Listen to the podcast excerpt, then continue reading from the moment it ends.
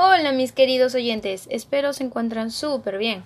Les saluda su amiga Angie y estás escuchando Dialogando sobre el ambiente. En esta oportunidad abarcaremos un tema muy importante, que es la contaminación del aire, asimismo sobre cuáles son sus causas y efectos en nuestra salud y en el ambiente, y cómo podemos mitigarlo. Sin más preámbulos, comencemos. La contaminación del aire, también llamada contaminación atmosférica, consiste en la presencia y acumulación de sustancias y gases tóxicos en el aire producida por diferentes actividades generalmente creadas por el hombre. Entre ellas se encuentran la agricultura, la tala de árboles, entre otras.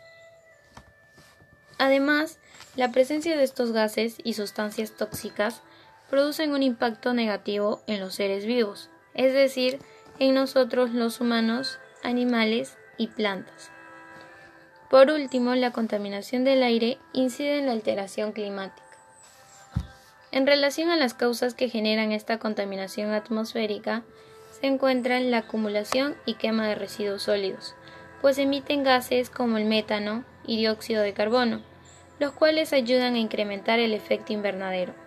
Además, en consecuencia, causan enfermedades en nosotros los seres humanos.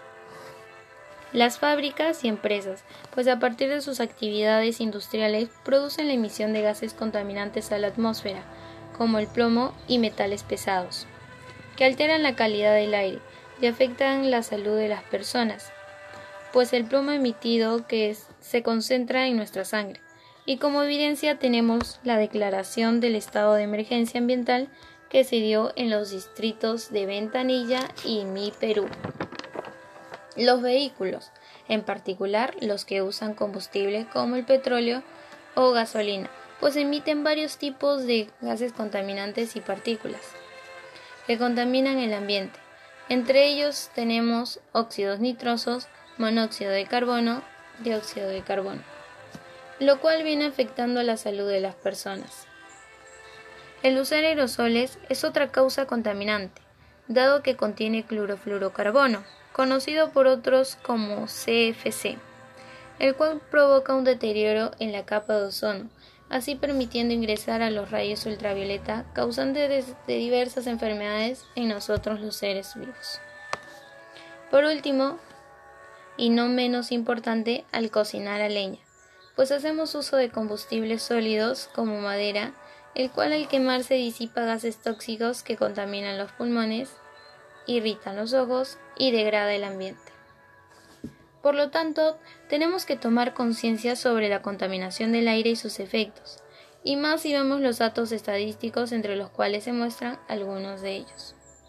En primer lugar, según la Dirección Regional de Salud del Callao, entre los años 2011 y 2016 las concentraciones de plomo superaron el estándar de calidad ambiental con el 0,5 microgramos de plomo por cada metro cúbico de aire.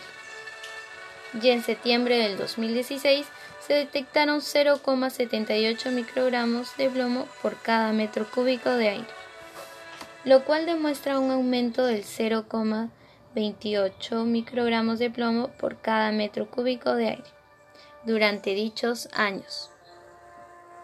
En segundo lugar, la Organización Mundial de la Salud señala que 1.662.000 millones de personas mueren a causa de accidentes cerebrovasculares y cardiopatías, y 2,9 millones de personas mueren por enfermedades en relación al pulmón. En tercer lugar, el ministro del Ambiente Dirección Regional de Gestión de Residuos Sólidos señala que en el año 2015 en el departamento de Lima se generó 0,61 kilogramos de basura por persona y en el año 2019 0,63 kilogramos, lo que significa un aumento del 0,02 kilogramos de basura por persona durante dichos años. Con respecto a todo lo mencionado, podemos frenarlo si tomamos acciones para mitigar sus efectos, tales como contrarrestar los efectos de la contaminación ambiental en la salud a partir de prácticas cotidianas de actividad física como el manejar bicicleta, que no solo evita el uso de transporte que contamine el aire, sino que también favorece a nuestra cardiorrespiración y resistencia física. Por ejemplo, mi papá suele manejar bicicleta para, para dirigirse a diversos lugares, aprovechando las ciclovías que se han creado recientemente, y cada vez lo veo más activo y con más energía. También disminuir la cantidad de residuos sólidos que producimos en casa, como comprando lo necesario, no usando bolsas de plástico y en su lugar optar, por ejemplo, por bolsas de tela, ya que los materiales más contaminantes están relacionados con el plástico. Adoptar la regla de las tres R's, reutilizar, reducir y reciclar, pues nos permitiría evitar la quema de basura lo cual contribuiría al ambiente y a nuestra salud.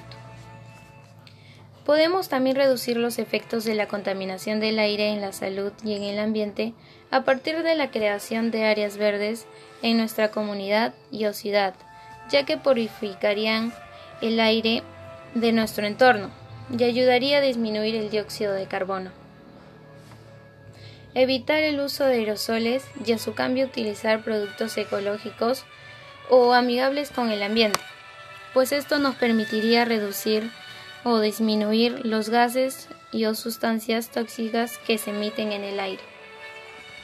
En fin, con todo lo escrito y abarcado, estoy segura que tú tomarás conciencia y pondrás en práctica las acciones que te he propuesto.